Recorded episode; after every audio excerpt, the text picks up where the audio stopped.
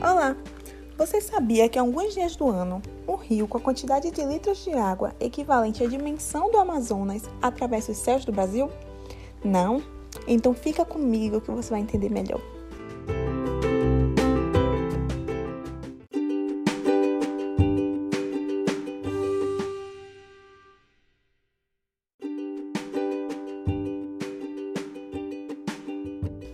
Me chamo Esca Evangelista e vou falar um pouco sobre esse fenômeno climático que possui cerca de 3 km de altura, algumas centenas de largura e milhares de extensão: os rios voadores.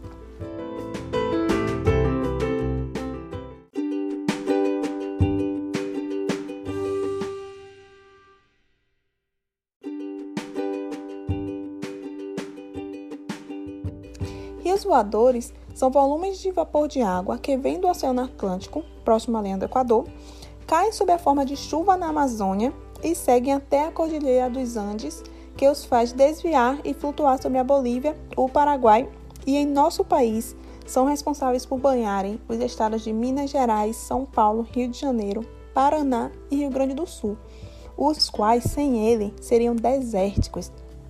Mas por que esse nome, rios voadores?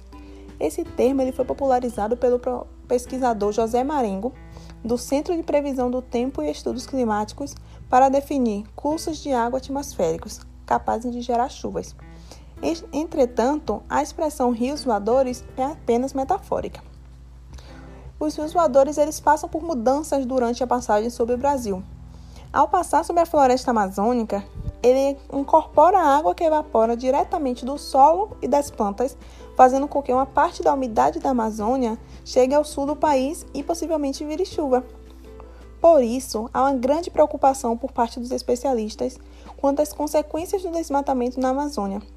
Sem a floresta, os rios voadores vindo do oceano podem chegar mais rápido no continente, em dois ou três dias, e aumentar o risco de tempestades severas no sul do país ou até mesmo a retirada da floresta diminuiria em 15 a 30% as chuvas na Amazônia, reduziria o volume de chuvas no sul e na Bacia do Prata e aumentaria eventos climáticos extremos na mesma região.